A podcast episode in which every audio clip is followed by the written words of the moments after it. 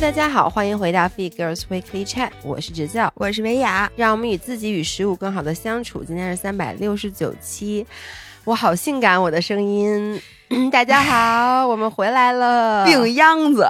对，因为本身上周我们是带着录音笔去的新加坡，然后我们是想给大家就是在游玩的过程中就给大家录，而且真的这次旅行特别精彩，在过程中我特别想给你们录播客，但是。某些人失声了。我到了新加坡的第一个晚上，我就失声了。第二个晚上我就失声了，而且是那种，就是你们想象一下啊，就是我只能虚着说话，然后只要我一想用真实的声音说话，就会发出那种有点驴的那种声音，就这样。不要侮辱驴，驴比你嗓门大多了。然后这一期其实不是给大家去讲新加坡旅游的这个整个的流程啊什么的。如果大家感兴趣的话，可以去我们的微博，也叫 Fit for Life。我们应该会有两期的 Vlog，并且发了好多好多的照片。照片，然后小红书我也会更新一个就是 Best Experience in Singapore 的这么一个小的 Vlog。对，是的。那我们这期主要是讲我们这次旅途过程中发生的一些比较精彩的故事。那那既然讲到我嗓子哑，我就先讲这个。嗓子的这个故事啊，是这样的，我在去新加坡之前我就感冒了，因为在上一期讲了，我在那个成都的回到北京的时候，我第二天就发烧了，但是我隔一天我就要走，所以我那天就给自己下狠药，就是大家知道有一种药叫金喉剑，哎，在这里采访一下大家，用过金喉剑的人请举手。你们第一次用金喉剑的时候是一种什么样的感觉？金喉剑的广告，但是金喉剑是一个喷嗓子的药。然后我每次我们俩都是就嗓子一疼就立刻喷的那药吧，就是你们想太恶心了，而且劲儿太大了。它里面应该是有酒精的，所以它很沙的慌。我每次一喷到嗓子里，我那个表情就是那种作在一起。我能说我这么忍能忍疼的人，但我嗓子疼的时候，我用金。喉剑都是需要我坐在那儿做很长时间的心理建设，才能往嗓子里喷，而且每次都给我疼出眼泪，而且它那个味道就是我会哦。就是干呕一下，每次。我说实话，我现在就有点想干呕，就喷了，恨不得那一天就喷了得有三分之一瓶。第二天就不发烧了，就是差不多好了。但是我的嗓子呢，微微有些不适。嗯，可是我没有太管它。然后到那儿第一天，我们就玩特嗨，然后一直在不停的聊天嘛。然后那天晚上呢，我和姥姥，我们这次住在的是新加坡那个金沙酒店，就那个特别著名的 Marina Bay Sands。对，上面有一个。无边泳池在它的七十多层，对吧？那个说是全世界第一个无边泳池，整个那酒店长得像三个柱子上面放了一个香蕉，对，放一个大香蕉。人家应该咱说船吧，船好听一点。船，我 就觉得那挺像香蕉 的，是像大香蕉。它是一个船，然后它无边泳池，就是能俯览整个那个俯瞰。你这俯览。咱们同样的错误要犯几次，姐们儿？哎！但是我真的，我觉得俯览、俯览、俯览整个新加坡，对，能俯览整个新加坡当时那个夜景。然后呢，我们俩那天晚上特别开心。哎，对了，拜的，我们之前吃的是自助餐，吃着吃着，我觉得我嗓子越来越哑，当时就有点不太舒服了。本来那天晚上我们应该去夜店的，因为据说 王嘉尔也会去。结果呢？吃完饭我就跟姥姥说：“我说我好累啊。”然后我说我嗓子特别不舒服。他说：“你少来这套，你嗓子舒服你也不去。”但当时嗓子还没有那么不舒服。然后我们就到了那个泳池，然后特别特别美。然后我突然想到，当天是老爷公的生日。你突然想到这几个字，暴露了你对人家张涵是有多么的不在意。白天不是已经跟他发微信说过生日快乐了吗？是吗？咱们都是咱们在群里对呀，每个人艾特张涵生日快乐，对呀，都说了，那就是咱给人张涵过生日唯一表示。你们不是前一天都给人过过生日了吗？在我不在的时候，anyways，然后呢，我就说那那我给老爷公打个电话吧，打了一个视频电话，当时在那无边泳池里，大家想象一下啊，就是那种情侣莺莺燕燕。然后我和姥爷呢，那天是我们俩整个人就泡在泳池里边，嗯，但是没有人游泳。对，像他说的，就拍照情侣啊什么，不是在拍照，就是在喝酒，大家都趴在那个泳池的边儿上，然后那边就能看见，因为现在赶上新加坡都是就是正好看 F 一嘛，嗯对面还能看见 F 一的赛道，然后就是一片灯红酒绿、纸醉金迷，就在那么一个气氛上。你当时跟我说让我给你拿着手机的时候，你都甚至没有告诉我你在给张涵打视频电话，对，我不知道你要干嘛。对，因为你刚买完酒，你刚进来，对我拿着一杯葡萄酒，刚刚走进这个泳池，准备 enjoy 一下纸醉金迷的资本主义社会。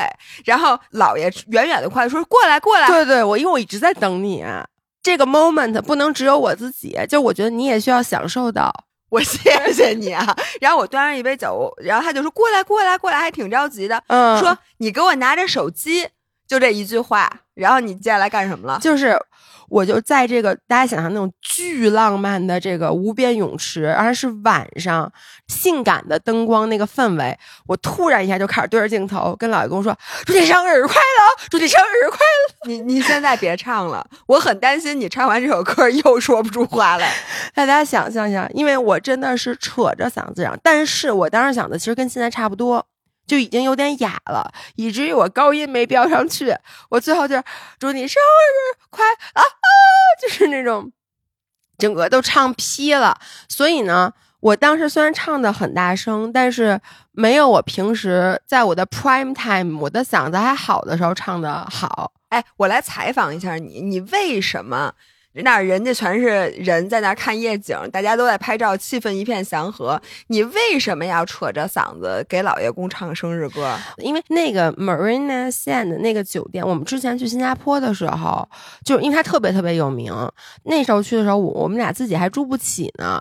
说实话，这次如果是咱俩自己花钱，咱俩也不会去住对。对对对对，当时我很想。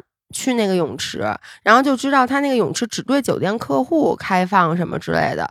那次我就跟他说：“我说咱俩将来有钱了，咱们一定要来住这个酒店。”结果这次呢，在他生日那天，我带着我最爱的老伴去了 去了这个泳池，而且我们俩那天晚上特别开心，就在泳池里。然后老爷公那天晚上出差，哎，老爷公那天晚上在哪儿来着呀？福建，然后呢，我就给他打一电话，然后他跟我说：“我说你生日怎么过的呀？”他说：“客户给我订一蛋糕，结果蛋糕没到。啊，然后呢，不是在一个高级的餐厅，类似于那种吃烤串、吃火锅那种，他在大街上给我打的。我觉得他特凄惨，你知道吗？所以我只第一，我是想给他看一下，就是我们在纸醉金迷对，而且我想跟他说，咱们之前那么多年前说住不起，然后这次现在我住得我住起了，我也住不起但是我住上了。但是我带着我最爱的那个老伴儿住上了，你这是一种什么心理？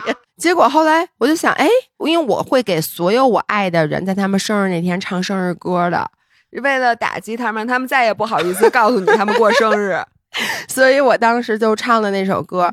然后知识我那天嗓子不好，我觉得就是周围也有人看我，但是没有像咱们在比如说之前你们过生日，比如在那种私密一点的餐厅，我给你们唱歌的时候，那是它是一个内部梗，你能理解我的意思吗？就是很多年以前，我们一个好朋友过生日，在那个我们是好像是海底捞，因为海底捞不是会给你唱生日歌吗？让所有的烦恼对，然后后来他们唱完以后，就说说你们这唱的不好，我们自己来唱，所以我们几个姑娘就一起越唱越大声，越唱越快，就唱成了这样。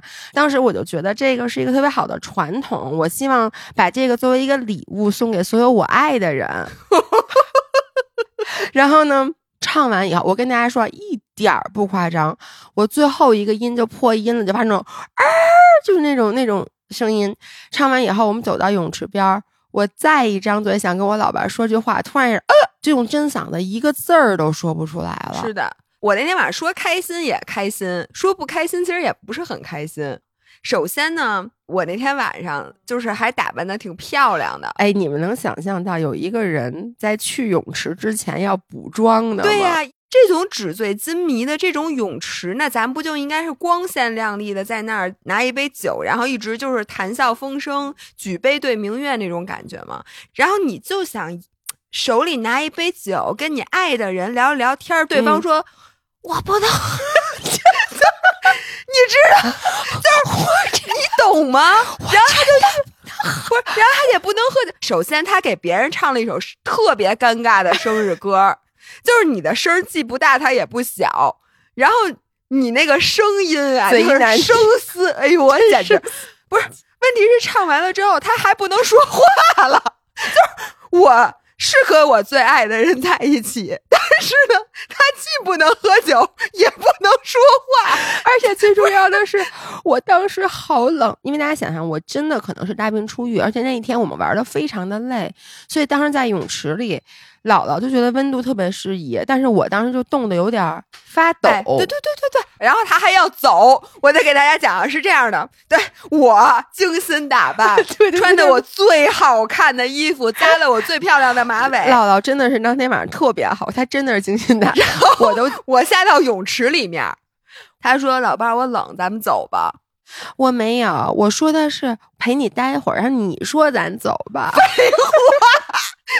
这有区别吗？你都跟我说我冷，我都直发抖，我能不说咱们走吗？你知道我那杯酒多少钱吗？十五新币，七十多块钱一杯酒。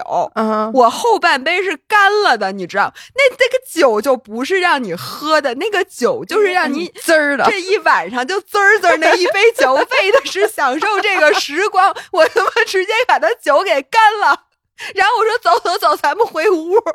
不是，我就问大家，就如果是你们，你们是会不会很失落、很难过？嗯我当时说了，我说我回去，我在那儿待着，我说你打扮这么好看，你别浪费了。泳池里一会儿可能来个好看的小哥我哥。告诉你，侯诗瑶，嗯，但凡是你没唱那生日歌之前，我都觉得我还是有机会的。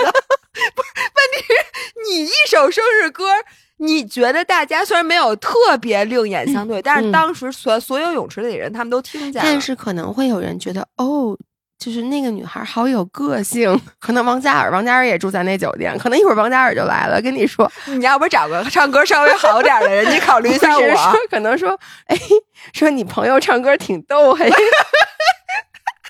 我说，嗯，我朋友跳舞也挺逗的。对，然后在我们这个 trip 整个这个 trip 过程中，我就一直没有声音。对，然后昨天晚上回来以后，我还跟姥姥说，我 somehow 有点感谢我这次失声了，有两个原因。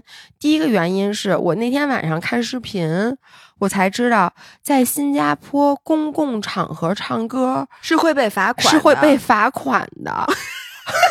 就是老伴儿，你给飞福来省了不少钱呢。就是大家想一下，如果当天晚上我嗓子好，我一定唱嫩大声儿，那我可能就会被报警，就会罚款，以及在新加坡公共场合大声喧哗也是会被罚款的。我嗓门儿特别大，我经常一高兴说话就，所以整个他大巴车上，咱们这一行所有的，人都受到了一些 benefit，都得到了 benefit。，对他们都不用。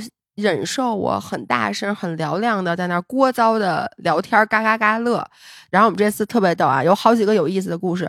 大家都说我让我们与自己与食物更好的相处，大家都说说你们要不然把这 slogan 改一改吧，你们再也不聊吃了。让我们自己与马桶更好的相处。哎，这次这个路上我们发生了两件我觉得特别值得给大家讲一讲跟食物有意思的故事。咱们先讲你的事儿吧。我的什么事儿啊？大家都知道姥姥现在开始吃无麸质了。啊我跟你们说啊，就是我终于知道为什么我以前很烦了。就是我一般烦也就表现在我去餐厅吃饭，我说您少油少盐，反复跟那个人家强调我要少油啊，少油，就是让那厨师放一抠抠油。然后呢，姥姥现在吃无麸质，但是呢，很多地方 gluten 没法 free。Gluten 没法 free。首先，我给大家讲是在飞机上。如果大家听我们播客之前有一期讲过，就是其实你如果坐飞机，那个飞机餐你有特殊需求，你可以提前在这个航司的网站上去定制。所以姥姥和我之前都给我们爸妈就订过那个清淡饮食，清淡饮食、糖尿病饮食，结果拿到以后巨难吃。就没法吃嘛。对，他等于说不是给你做的清淡，而是把这个比如一个所有餐不清淡的盘里面。东西都不给你上，对不给你然后最后就是一盒白粥，连咸菜都没有，因为咸菜太不太清淡了。对，然后呢，所以这次呢，姥姥她开始吃无麸质了吧？她也没在那个航司上说。结果那天人发餐的时候，就发现我在这里边想说一下，就是那个新加坡航空的这个饮食非常不科学，给人的选择。回来科学，哎，回来科学。对，去的时候你记得咱国航都是标准的猪肉米饭、鸡肉面条、鸡肉米饭、猪肉面条，这一般是这样的，一个米一个面，对吧？我当时就想，我说我不用订 gluten free 的饮食，因为可以吃米饭。对呀，我就吃那米的 version 就完了呗。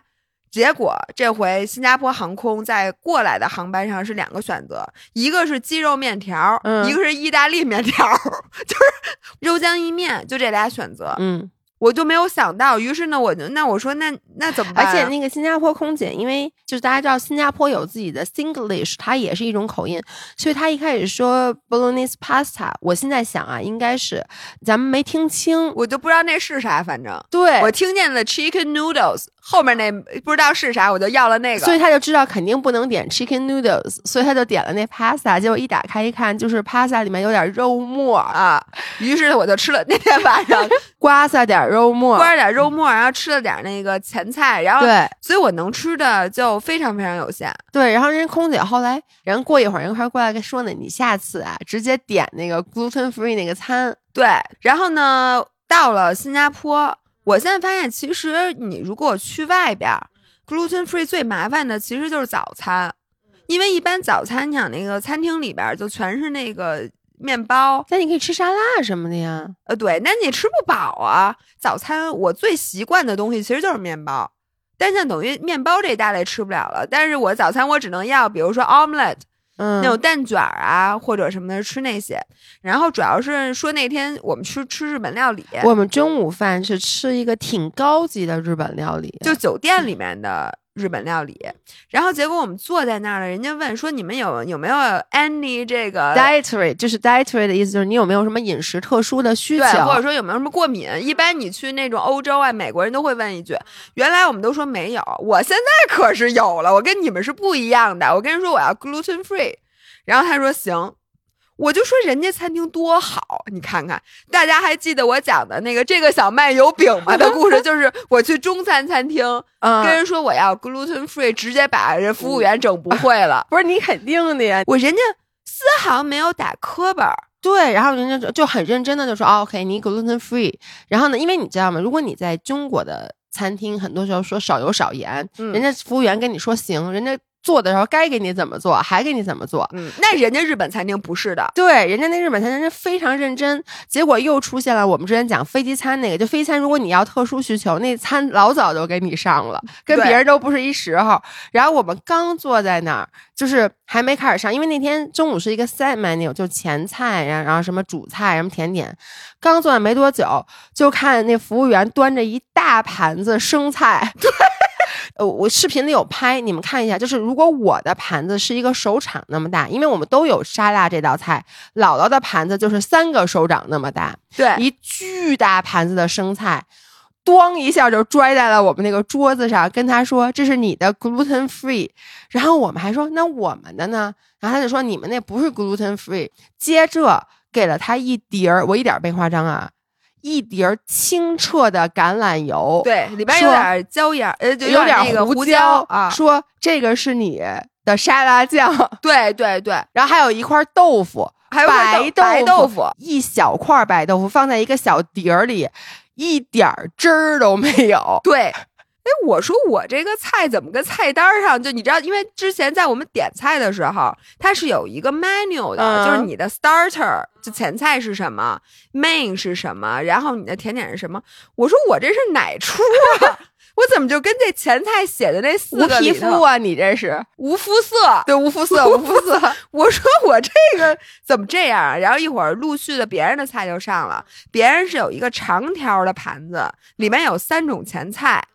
然后呢，还有一盘拌好了的那个沙拉，沙拉，嗯，然后还有一块冷，是这样的，跟姥姥那块豆腐长得一样，只是我们这豆腐里有有调味料，而且上面有一撮像是鱼子酱的东西。对，然后呢，底下是有那个特别好吃人家新鲜调的汁儿。最重要的是，人家那一溜的那个前菜里面，里面有一个海草，是一个特别有名的。海草好像是他们店里的一个招牌菜，给我们介绍半天，说这个厨师怎么酱怎么做的，然后我们都嗯很好，然后姥姥旁边就前面没有那那那盘根本没盘子都没有，对，我就在想，我说我 gluten free，为什么不给我吃海藻啊？然后我突然意识到，是因为我不能吃酱油，就是酱油里面是有小麦粉的。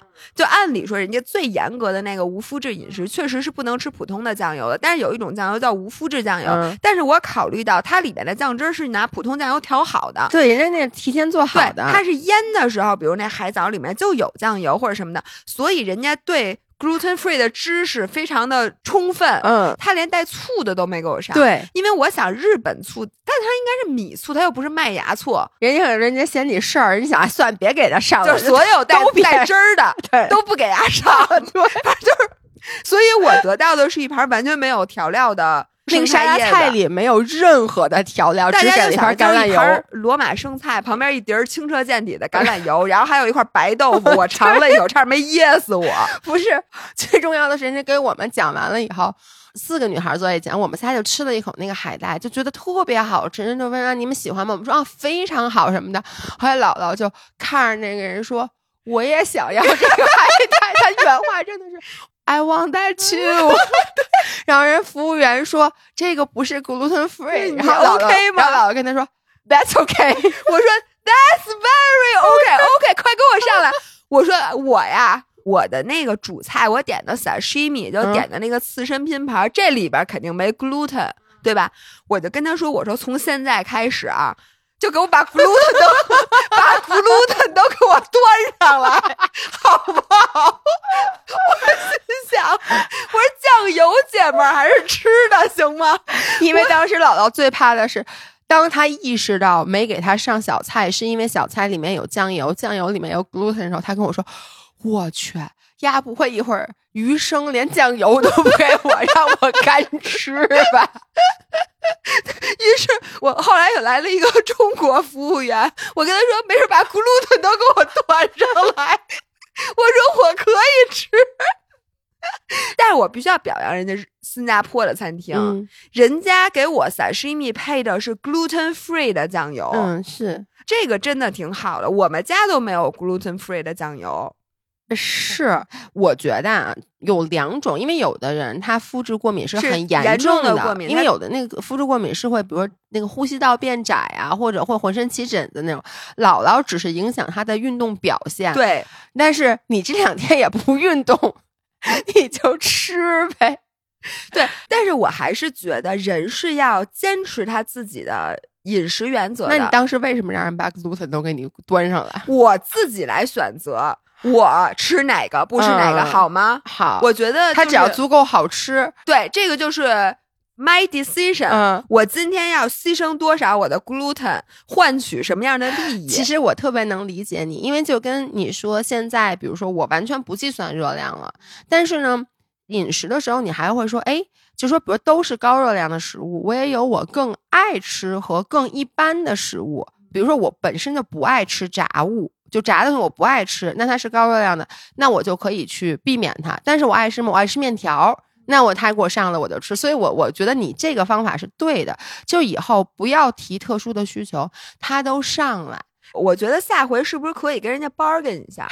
我说我呀，我不能吃 gluten，但是呢，你把比如说你有无麸质酱油，那你把这个酱油能给我换成 gluten free 的酱油就给我换。如果你不能换，你就给我上来，我决定吃不吃。你因为我觉得有的时候你提前跟他提要求，那老外太轴了。对呀、不是人家这很正常啊，就是你你自己说的要问题我花的钱是一样的，你这菜不给我上合适吗？人给，所以人给你上了我们三倍大的蔬菜呀、那蔬菜值 钱那吗？不管，那人家怕你吃不饱，人给你上那么多蔬菜呢。因为后来我们后来又去了一家餐厅，哎，我们在这儿给那个餐厅打个 call，那个餐厅叫 E Ibis 也可以去看我们的视频里都有，照片里也有发啊，叫 IBS 那个餐厅，它是一个就一 fusion 对，然后它是融合菜融合菜，然后一道一道上的。那天之前我就问我老爸，我说：“哎，你还要跟他说你是 gluten free 吗？”他说：“不说，不说，不说，不说。”因为你们想象一道一道，就大家就坐在一长条那个吧台上，人一道一道给你上，你能想象每一道你都是一片菜叶子，我们上面都是那饭，你就是那底下托盘那菜叶子，每一道都给你上一菜叶子，确实有点惨。嗯，然后我就想，我马上要去意大利了，朋友们，对啊，这世界上 gluten 最不 free 的地方，你说我该怎么生活，怎么生存？嗯，没事，你已经比完赛了，你就可以吃了。Anyways，我给大家形容啊，我们这次这个 trip 就是我们是因为新加坡旅游局邀请我们去的。然后呢，我觉得是一个被食物包裹着的旅行，基本上就是你早上刚吃完饭，你没走两步，说我们现在要进行午饭了，然后吃完午饭以后，真的就感觉就休息一下，逛一逛，就开始吃晚饭了。每天都吃的非常的饱，除了我们到的那个晚上，我给大家讲一下。我们到的那个晚上是这样的，因为刚刚老师说了，我们那个飞机就是路上有一顿飞机餐，但那飞机餐呢是六点多就发饭了。然后呢，我们吃完以后，我们飞机是十一点半才到的新加坡，然后到酒店都已经十二点了。负责我们这个团的那个人就跟我们说，说那个每个人都可以回到酒店去叫那个 room service，每个人有一个六十块新币的 budget，就有这么一个预算，就基本上那个菜单上所有东西都能点。所以我真的特别饿，我其实，在飞机上到最后就已经有点饿了。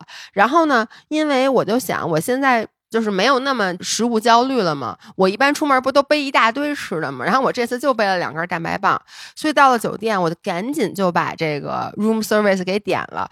我点了一个牛肉面，然后姥姥点了一个海南鸡饭，我还点了一个果盘儿。然后我就说我们先去洗澡，洗完澡就可以吃饭了。结果这个饭迟迟不来，一开始一点多吧，我打电话的时候。反正至少咱们先等了得有一个小时，肯定是有的。对，你们知道特别饿的时候，但同时你又特别困，因为当时已经一点多了，而且我们知道第二天还要早起。如果说我没有点那个饭的话，我可能凑合的吃根大麦棒，我也就睡了。但是呢，我已经点了。Room service，他又迟迟不来，然后我又特别困，然后我就开始焦急的在屋内踱步，因为我饿得直心慌，我就说这饭怎么还不来呀？姥姥就给那个厨房打了一电话，人家一开始没查到我们那单。我先给大家讲一下，就咱们是怎么点的单。嗯，我跟你说，我们一进那酒店门，姥爷就开始连包都不带摘的，就开始讲，哎。说这个在哪儿点餐呀？我在找那个 room room service 那那个那那那个纸本儿，那个本儿怎么找都找不着。后来一看群里，人家说这个单是在电视上 点，我们俩真第一次在电视上点餐。于是呢，在电视上发现他要碰出来一二维码，我们就拿手机扫，然后就拿手机扫二维码，在手机上下单。所以下完了之后，你知道吗？因为你不是打电话点的，对，你就感觉有点不太踏实。我其实下完之后，他当时有一个 confirmed you have successfully placed your order，我当时应该截图，我退出来以后，我找。找不着那个页面了，你们知道吗？因为一开始我还没想，当他过了四十多分钟还没送来的时候，你就突然一下怀疑自己没有点。对我说：“我点上没有啊？”我跟姥姥说：“我说刚才我真的看见 confirm 了，难道我饿了？我看错了？”我说：“那我怎么知道啊？”你要重新扫码，它就是一个新的。对，然后我这就急了，然后后来我就开始在电视上找，然后我后来找到了一个页面，是说你的账单儿。我点进去一看，他已经 charge 到这个 room 上面了，就是他他已经钱已经收了，我就安心了，我就坐那继续等。结果一个小时过去了，我能给大家讲一下吗？就中间我亲历了整个故事啊，作为一个旁观者。我说一下，就某些人在屋里那个样儿，就跟望夫石似的。你们知道什么叫望夫石吗？就是我，我先讲一下我啊，我也挺饿的，因为我吃的比你少。你的飞机餐你还能吃，我就吃点肉末。嗯。然后我特别饿呢，但是因为我带了一盒奶酪，就是我那个茅屋奶酪，于是呢，我进到屋先抠了俩巧克力，因为人家酒店会送你那种欢迎巧克力，还有好多欢迎巧克力，其实挺多。我就开始抠那巧克力豆吃了点儿，然后我又把我那盒奶酪吃了，吃完之后其实我很饱很饱，嗯，当时又特别困，我就准备睡觉了。本来我就想，我就说那 room service 点就放在那儿，我又吃不吃两可了，我就想说，我就要不先睡了。我一回头，就因为我们俩是一个两两张单人床，然后中间有一个过道，我就看有一个人，他那整个那样儿就有点像他在海里坐在冲浪板上等浪，坐在床头，脸望向门的方向，就在那儿一动不动的那么坐着，然后嘴里念念有词，说：“我好饿，我怎么还会？我真的我好饿呀！”不是你，我跟你们说啊，就是我特别的饿。我跟你们说，你们想象一下，你们人生至饿时刻，不是，问题是是这样的，我想让大家给评评理，就是你们会是姥爷那种人啊，还是姥姥那种人？姥爷明明有吃的，他首先他包里有他自己带的蛋白棒，嗯，其次是当时满屋都是巧克力，我想吃饭。我知道，问题是你都饿成那样了，你给大家讲你饿哭了，就是姥爷真的饿得直发抖，在屋里一圈一圈踱步，然后眼泪，你当时已经哭了，对吗？有一点儿，就是急的，然后一会儿打开门看一眼，对，因为外面你知道楼道里还有别人，就是我们那个其他房间里的人，就他一听外面只要有脚步声，马上把门打开说。不还是不是，然后就在屋里一圈圈说：“我好饿呀！”说我饿直发抖，哎呦，饿死我了！哎呦，然后当时我已经困到我在床上都已经睁不开眼了，就看见一个人就跟热锅上的蚂蚁一样。我说老伴儿，嗯我说你先吃一口啊。他说我不，我就不吃。不是你们能理解？不是就我当时完全不能理解他到底在干嘛。因为我我本来又很渴，然后我虽然喝了水，就是我那个时候我不想吃巧克力，就是你甜了你到底饿不饿？我饿，但是我想吃牛肉面。我知道牛肉面一会儿就来，你先吃点不垫一口想。，不行，因为我不想吃巧克力。然后我跟大家说，你知你们知道吗？就是十一点五十七分，我在电视上点了那个餐，那个下单的时间写了十一点五十七分，快十二点的时候给那个 service 不是打电话，快十二点，是快一点。哦，对，快一点上打电话，他一开始说我没点上，没点上，我当时既急，但我其实又有点觉得啊，如果没点上的话，我肯定现在不会再点了，我就真的就吃口巧克力，我先睡，我明天早上再第一件事冲去吃早餐。但是，他又说你点上了，然后点上了，他跟我说，因为他说晚上大出少，他说你呢将会在一点十分。他原话他说，因为我们的 delivery time 晚上是一个小时十五分钟，你会在一点十分的时候收到你的餐。我说好，谢谢，我把电话挂了，我就开始满屋踱步。然后我跟大家说啊，因为是这样的，你有特别饿、特别饿的时候，我当时饿到什么程度？我甚至不能看手刷手机或者刷那个视频来分散我的注意力，我就饿到那个份儿上。一点十分到了，没有来。我想我再给他两分钟，因为我是十二点再给我两分钟，因为我是十一点五十七点的单，他不是说一个小时十五分钟吗？嗯，非常 reasonable。我再给他两分钟，一点十二没有来，我再给他打一电话，然后呢，我就说你 promised 一点十分，我说 no 一点十五，one twelve already。一开始我给打电话的时候，我就已经跟他说了，我说我我说你能不能让他快一点儿？我说我真的快饿死了。他说好，我会 expedite 加速你的订单。我说你加速了吗？他说他当时原话是不是？他说你的餐已经送出来了。对对对。on its way。我说 on its way。我说 OK OK，我在等。然后这个时候我就站到他就站在口门口，我通过那猫眼，对，姥爷一直贴着门，就是 用他的眼睛贴着猫眼望向门外。我真的觉得这人都绝了，我跟你讲因。为我真的很饿，我就在望，然后我们门外不是那种封闭的走廊，它是那种空旷的。然后我就看着那个空旷的走廊，我又困，我都有点闭上眼睛了要，但是我又饿，有点站不住，翻来覆去，翻来覆去，大概到快一点二十多的时候还没来，你说他是不是很过分？是是然后这个时候一个电话突然响了，我一把拿起电话，哎，我从来没见姥爷跑那么快过，因为当时打电话的时候他还贴着门，然后下一秒他就先回来接电话了。一把拿起电话，人家然后那个人跟我说说对不起，说那个我们今天晚上这点餐的人太多了，说因为我们是一个团一起到，大家都很饿。对，然后他说你那餐还在路上，我我我就在那个时候有点要哭了，然后我就挂了电话以后。当时姥姥这我我特别生气，我说我不吃了，我他送来我也不吃，不是你们能理解？就是我直跺脚，我我就不吃了，怎么办吧？怎么着？我他送来我也不吃了，我今晚不吃这个了。不是，哎，我想让问问大家，就和这样一个人，就是一个满屋都是吃的，但是他马上就要饿死满屋，只有巧克力，还有蛋白棒，蛋白棒也是巧克力味儿的。我不管，反正就满屋都是吃的。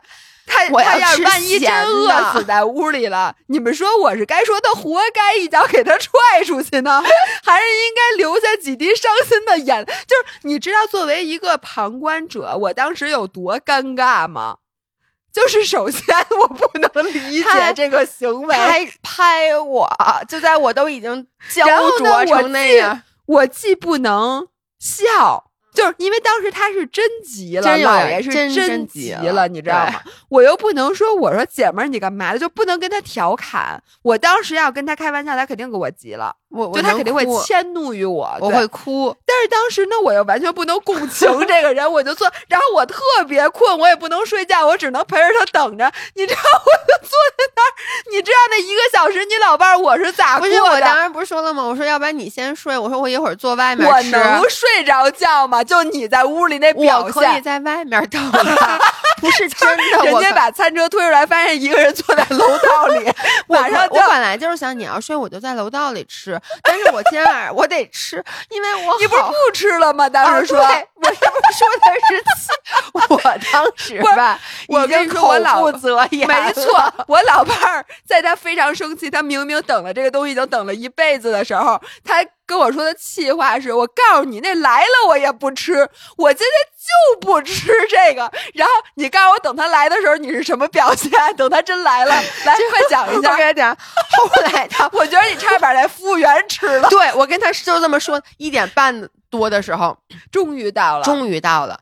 我打开那门，一个服务员他一直在道歉，慢悠悠的推着那咯吱咯吱那车，他先推在门外，站在那儿说 “Good morning, Miss”。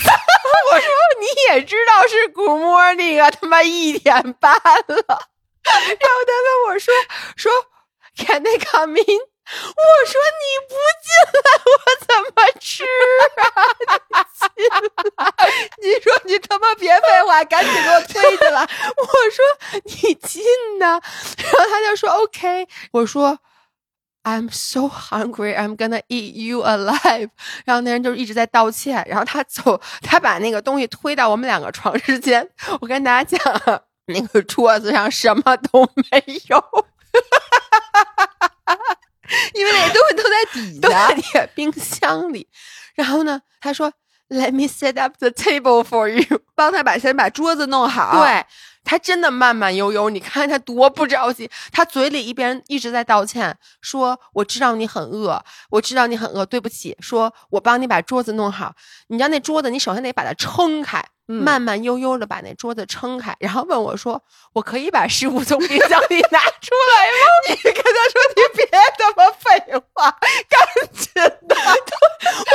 我我有表现，我又不能迁怒于人家，我说 please。please，赶紧的。然后他就把那冰箱拿 食物拿出来，所有的食物上面都罩着一层保保鲜鲜膜。我哎，我你知道吗？他 set up table 跟他说什么 can I 什么什么，我都没听见，我不知道我当时在干嘛。但是在保鲜膜那一幕，我可知道，我的天呐我！给大家讲啊，如果是一个牛肉面和一个海南鸡饭，这俩那一共就俩保鲜膜，对不对？我跟大家讲，它每一个食材都是分开包装的。那鸡肉在一个盘子里，米饭在一个盘子里，还有汤，还有汁儿，都在。三种不同的调味料，一个酱胡萝卜，一个 大白菜，每一个都是单独的一个小碟儿。你知道有多少保鲜膜？而且我从来没有见过人在移除保鲜膜的时候如此的小心翼翼，好像他在接生一个孩子。我跟你们说，我一点都不夸张。您那保鲜膜包的特别的着实，他一点儿一点的用兰花食指和拇指去把那个揭开然后它四面嘛揭开一面再揭开一面揭开三面他会把这个给拿下来然后那 揭那现在然后我实在看不下去了我就看着他我就说 let me just help 然后我就开始帮他去撕那鸡肉的保鲜膜我都是一抠直接就直接然后那个米饭我都真的是从中间抠把那保鲜膜直接给捅破了给抠开。哎我想问你知道吗？你这个情景其实我也经历过，大家有没有点完外卖，嗯，然后特别特别特别特别饿？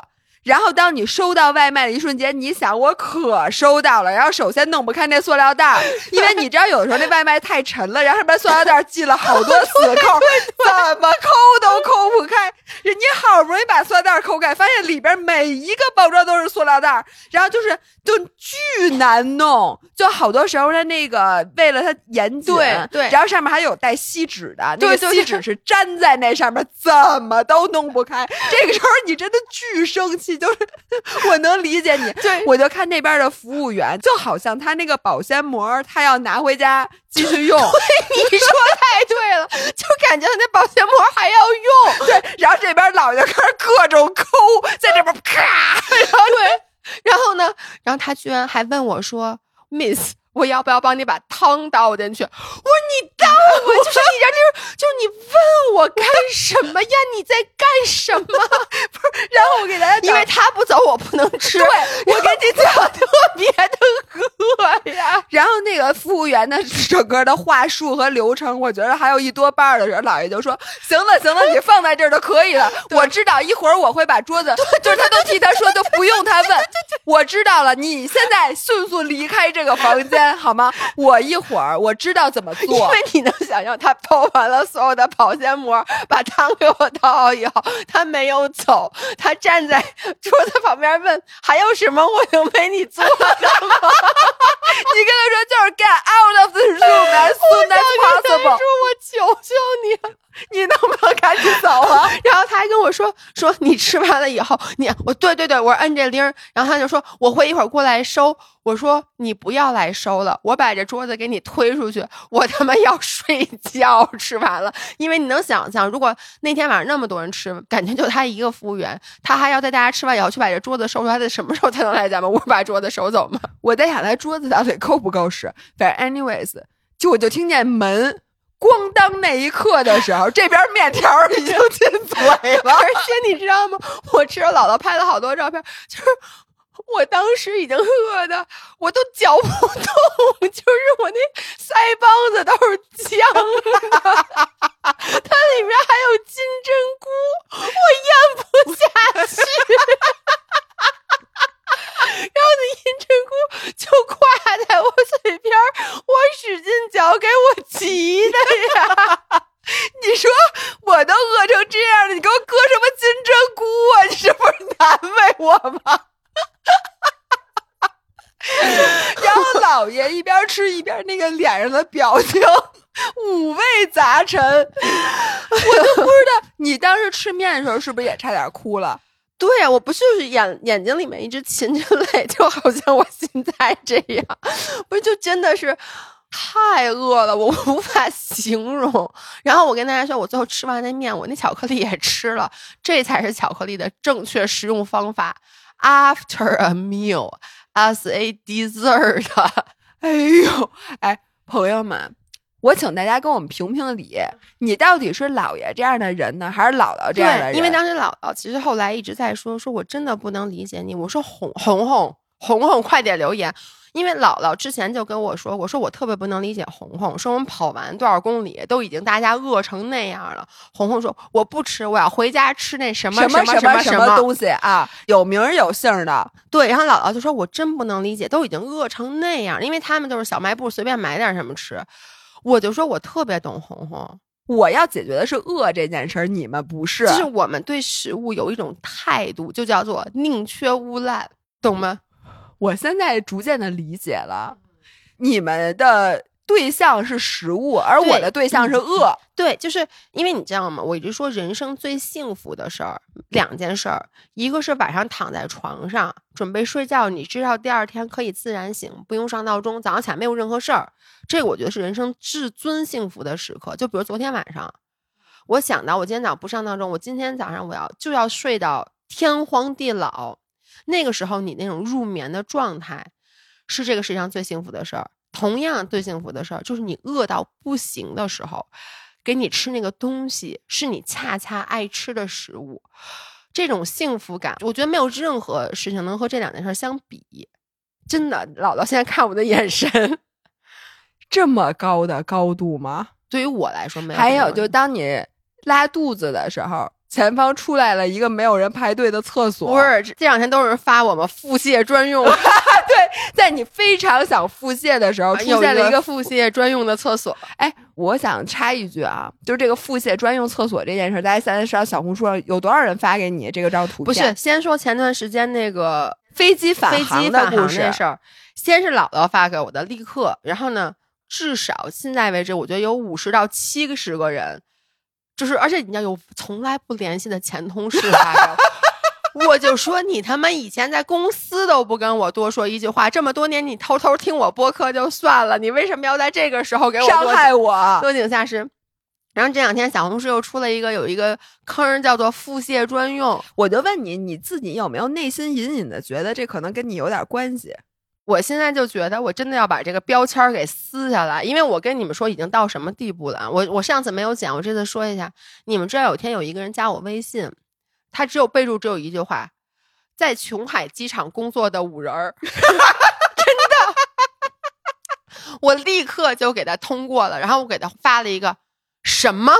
他就说：“老爷，我找了你好久啊。”他说：“我通过各种途径找你，说我加了小助理微信，在微博给你留言，小红书给你留言，你都没通过。说我这什么通过谁谁谁才终于加上你的？”他说：“我是一名在琼海机场工作的五人，在听了你那期播客以后，我找到了给你打扫厕所的那位阿姨。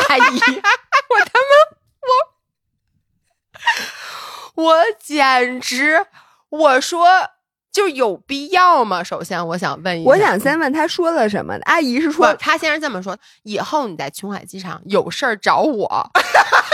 你思想我还能有什么事儿？然后他接着说，找到那个阿姨，他说他其实给我发就是让我放宽心，说因为找到了那位阿姨，那位阿姨也记得这件事儿。但阿姨的原话是：这种事儿在机场天天上演，只是其他人都不说，你是唯一一个跟他说了的人而已。所以我觉得，可能阿姨对我心生敬佩，心生敬佩。这姑娘好样的，下回阿姨可能会主动给你打招呼。哟，就是表现不错呀。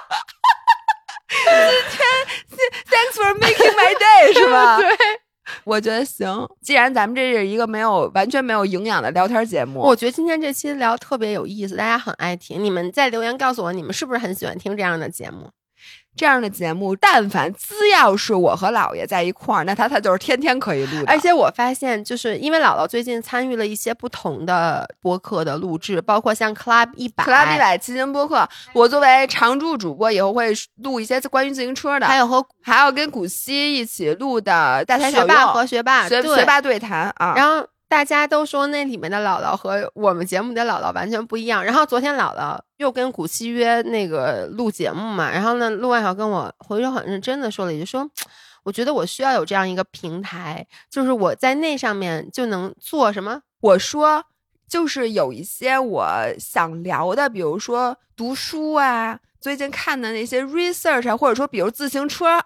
我就终于可以输出了，不是？而且你当时用了一句话，你说我我可以做另外一面的我，对对对，我可以展示另外一面的我。因为我跟古希说，古希说你想录啥？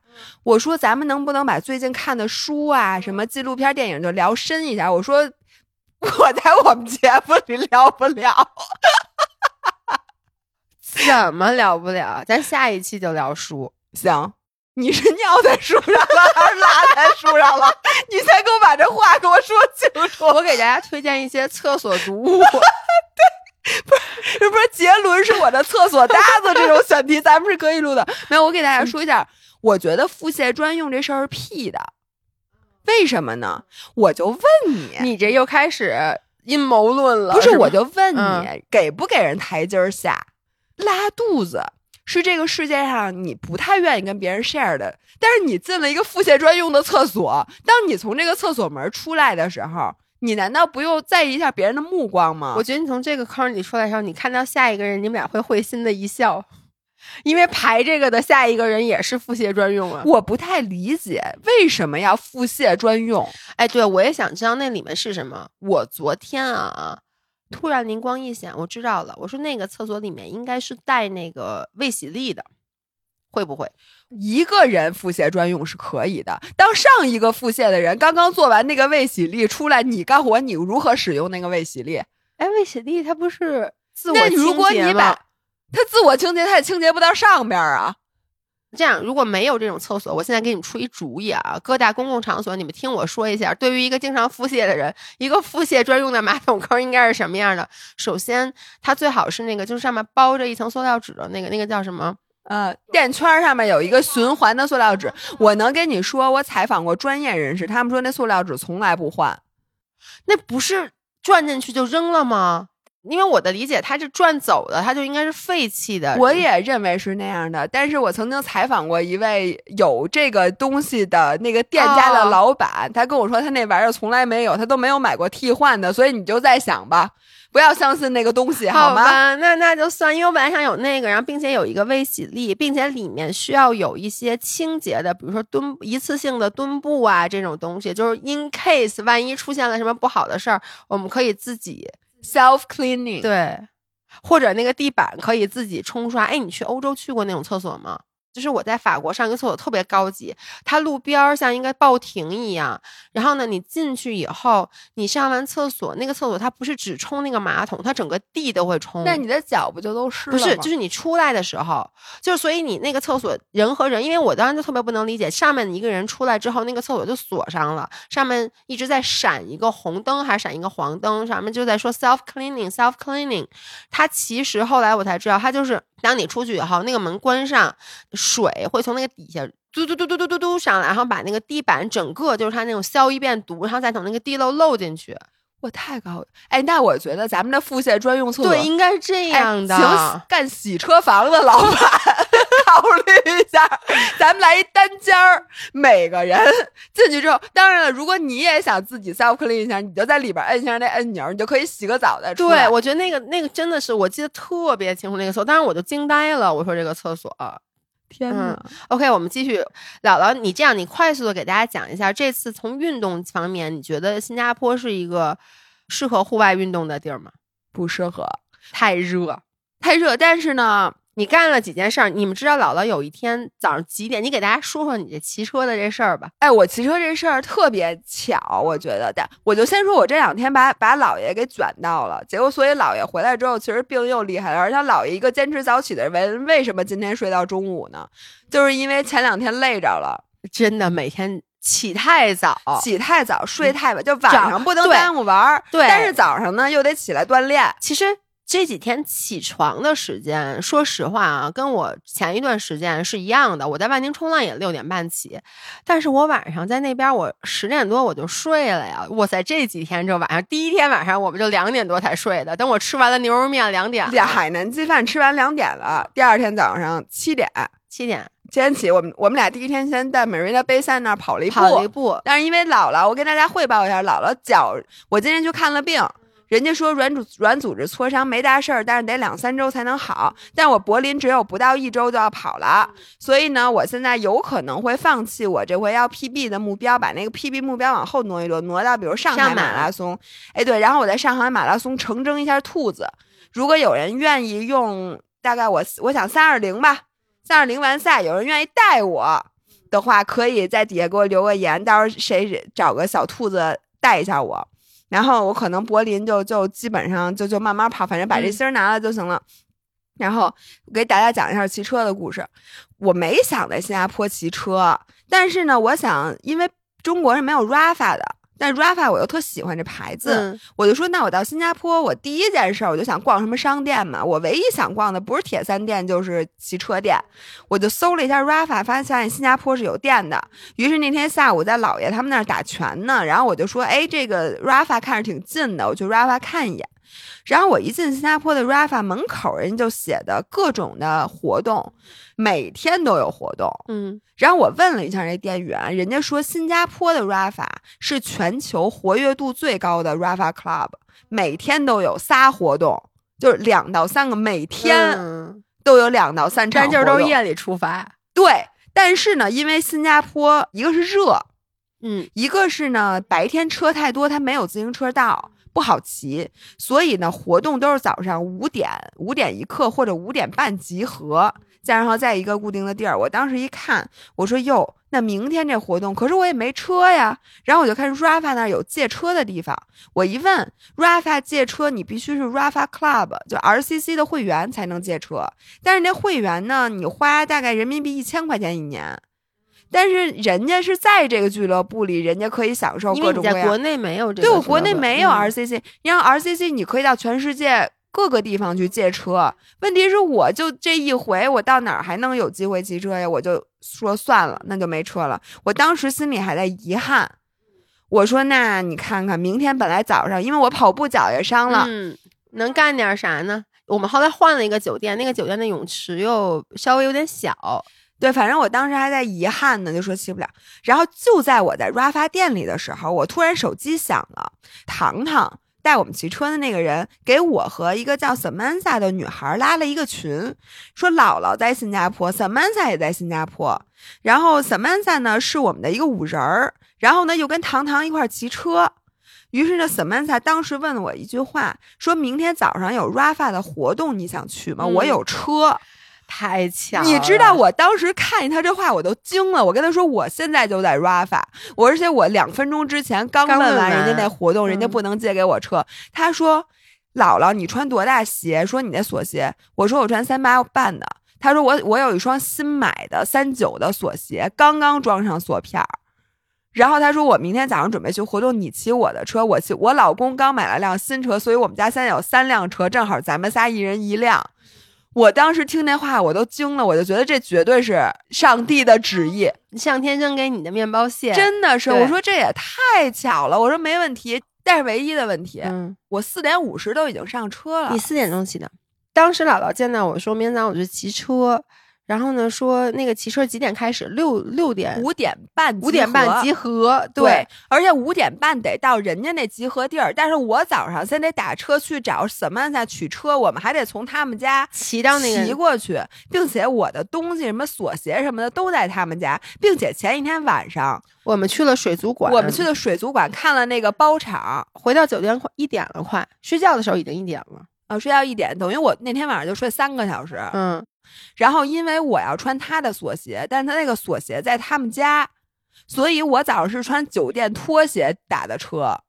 主要是那个时候外面是漆黑的一片，我们骑起来也是漆黑的，你知道吗？哎，那路上有路灯吗？有，但是基本上有的地儿是没有路灯，黑咕隆咚。我们我们每一个车的前面是有一个车灯，后面有一个尾灯。这搁以前我肯定不去。不确定性太多了。首先是前一天晚上，你突然人家说，哎，你明天有一骑车，五点半，在一个你完全不认识的地儿，然后那个新加坡你也不熟，你也不知道你早上四点能不能打着车。对吧？而且你什么都没有，车你也没见过，那个车还不是你的尺码，也不是你的高度，锁鞋也都就没有一件事儿是得心应手的，等于全都是东拼西凑，莫名其妙的。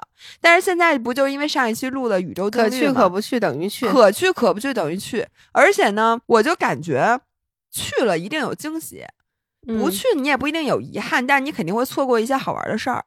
于是我现在就这种事儿我都不带犹豫的，我就想睡仨小时就睡仨小时，起来你没准还倍儿精神。结果呢，我在四点五十的时候已经坐上了出租车，然后五点十分二十就到他们家楼底下，然后在他们家楼底下把我的一次性拖鞋扔掉，换上了锁鞋，跨上了他的自行车，然后我第一次在早上。五点十分的新加坡，当然了，也是我第一次骑车在新加坡。比赛都没有五点十分这么早骑车的，对吧？没有，反正是我人生最早一次骑车，并且是在新加坡的马路上，我是左右不分的，你知道吗？对，我觉得这个太危险了，就是因为新加坡是靠左边开车的。然后我们的骑车一直是在自行车道上，嗯，然后直走是没有自行车道，不不是一直在汽车道上，直走还好。每当拐弯的时候，我总是拐向对向车道，对，肯定的。比如每次右转的时候，我都是贴着右边拐，就是下意识。然后最开始没车的时候还好，等到车越来越多的时候，你每次就是对面有一车来了，然后所有的大家都惊呼。对，而且主要是大家惊呼之后，你还是有可能拐错方向，然后又往右拐了一下，又撞彻底被撞。而且你知道，新加坡骑车特别逗，他们都有一些黑话，那些黑话都是 Singlish，你根本就听听不太懂。对，嗯所以你都不知道他们在喊什么，然后又和是一堆完全不认识的人在一起，然后上来就骑，我也完全不知道路线，所以你必须得紧跟。反正整个这个 experience 挺有意思的。然后我发现新加坡是一个大家的圈层高度一致的地方，就一般比如说咱们在北京骑车，就发现这人干什么干啥的都有对吧？对然后你看咱们这种个体户。博主，然后人家正经大老板上班的，大厂的各种被平时被虐，周末需要发泄的职工根本不，上班的，对就是自由职业者，其实也挺多的，或者家里特别有钱的，反正就什么样的都有。然后我们这一组一共十个人，里面有五个是律师，嗯，然后还有俩俩是会计，就占了七个，然后还有一个是我，那俩人我不知道干嘛的，反正就是圈层和这个人的这个叫职业一致。高度一致，然后并且我第一次参加 social ride，就是人家那个骑车真是社交骑，社交骑就是有明确的规则，就大家就是控制速度，你就是要跟着那个那个叫 leader，嗯，就跟着他，然后大家都是很听话，没有人飙车，也没有人，然后每个人都打手势，每个人都喊，然后大家说两列骑就一直是两列骑。就我发现这新加坡骑车就是非常非常守规矩，但是呢，因为我们本来那个新加坡就没什么地儿可骑车，又加上那天哎赶上 F 一封路，所以我们一共俩小时骑了四十公里，不到四十公里，等了一百多个红绿灯儿，然后拐到了各种各样的路上，什么特别小的小路、人行道上，然后反正就是各种东拐西拐的完成了一次骑行，最后骑到了 Marina Bay。我们一帮人最后骑行的终点是一个像大排档一样的就 food center，然后大家在那块儿都是吃吃早饭，吃早饭吃的都是非常 local 的 food，比如说拉萨、云吞面、炒粿条，然后一些各种各样的炸的那种什么乱七八糟的。然后点咖啡的时候就又给我整不会了。新加坡点咖啡不说英文，说的是不知道那是什么语言，是不是马来语啊？Coffee C 是 condensed milk 的咖啡，有 Coffee O 卡桑。就是美式不加糖，什么 coffee b 可颂，然后什么什么什么什么，就无数种东西。你跟他说正经的话，他是听不太懂的，你只能用他的那个话给他点那个咖啡。嗯，就你你说我说我要一个 americano，他听不懂，黑咖啡他听不懂，他听不懂。你得用他的那个什么，对，所以呢，当时帮我点餐的那个人就先问了我，然后就给我把每一个 copy C、copy O、copy 什么什么的，他说了 copy C，你是要 copy C 还是 copy C 口口口口上？我也忘了叫什么，然后 copy O。要不要 copy O 口桑？还有一个 copy 什么的？我跟他说我要一个 copy B，他说没有 copy B，只有 copy C 和 copy O。我说对不起，我不要了，怎么我不要了？然后整个那个 experience 还是挺好的，所以你们的老了，一共去新加坡四天，第一天到，第二天早上跑了步，跑了步，游了泳，第三天早上在网红的泳池里面游了，其实我游了三千五那天早上，然后第四天早上骑骑了车，车第五天早上徒了步。所以把新加坡这几项运动在这几天之内都给整明白了，得亏是新加坡没有冲浪和潜水，我觉得新加坡是，其实我我在新加坡这次就跑步跑的比较多，就是因为嗯跑两次步吧，跑了两次步，然后最后一天徒步。就是你姥姥骑车那天我没去，是因为我前一天晚上因为去完水族馆，嗓子又不太好了。然后我觉得新加坡跑步也是，就是它风景特别好，就如果你在美瑞那贝那块儿跑，但同样就是因为它太热了，嗯就是你只能很早去跑，或者我看他们有个椰风跑团，他们都是所有的都是晚上七点半，挺舒服的，嗯，挺舒服，的。反正这次玩儿挺好，玩儿挺好，玩儿挺累。我就感觉跟拉练似的，就是你觉得过去这几天发生了好多事儿，哎呦，咱还没说最后一天看 F 一和王嘉尔呢。咱们今儿要不甭说了，嗯，我们这样，我们这个故事留到下次以后，我们有讲别的的时候再去给大家讲。但是其实这些我们全都拍到了视频里面，对，然后大家就就可以去看。然后最后我要感谢王嘉尔，为什么呢？因为我知道在看王嘉尔之前的十分钟，我还说不出话来呢，还是只能这么说，然后稍微一用正常的声，就马上就那种呲。原因是因为我不会吐痰，就是它一直有个东西堵在这儿。结果呢，王嘉尔出来的时候，我当时特别激动，我想尖叫，但是我又尖叫不出来，然后我就啊，结果这个动作让我一下 把痰给吐了出来。我就记得当时特别清楚，我就回头看向姥姥，我跟姥姥说：“I got my voice back。”没错。所以，姥爷见到王嘉尔那一刹那能说话了。为什么大家让我去跟王嘉尔求婚呢？因为你当时说就是呃，你跟别人求婚也行，然后呢，就主要分看人哦。那天现场人太多，然后我觉得要说求婚的话，我们俩当时旁边的那些姑娘绝对比我会冲到前面去，所以抢不过人家，就就算了吧。行。那我们今天新加坡的故事先讲到这儿。然后呢，姥姥呢是二十号凌晨就要出发去柏林，再看去之前能不能再给大家录一期。然后也不用给我加油了，柏林我这个伤脚啊，我估计啊它好不了。哎，对不起，我最后真的想再说，花三分钟时间，我觉得姥姥这次心态特别好。因为他是那次下雨跑步，然后第二天跑十公里，然后就疼，所以从我们其实到新加坡之前他就开始疼，然后到了以后他就跟我说他脚疼，然后第一天早上起来他说咱们跑个试试看，结果跑两步他就说哎呦越跑越疼，第一天就跑了四公里，就慢慢悠悠的，然后。我其实挺怕你心态，因为我一直就是为了柏林练的嘛，练的很好。那天也不知道怎么着，反正一下就软组软组织挫伤了。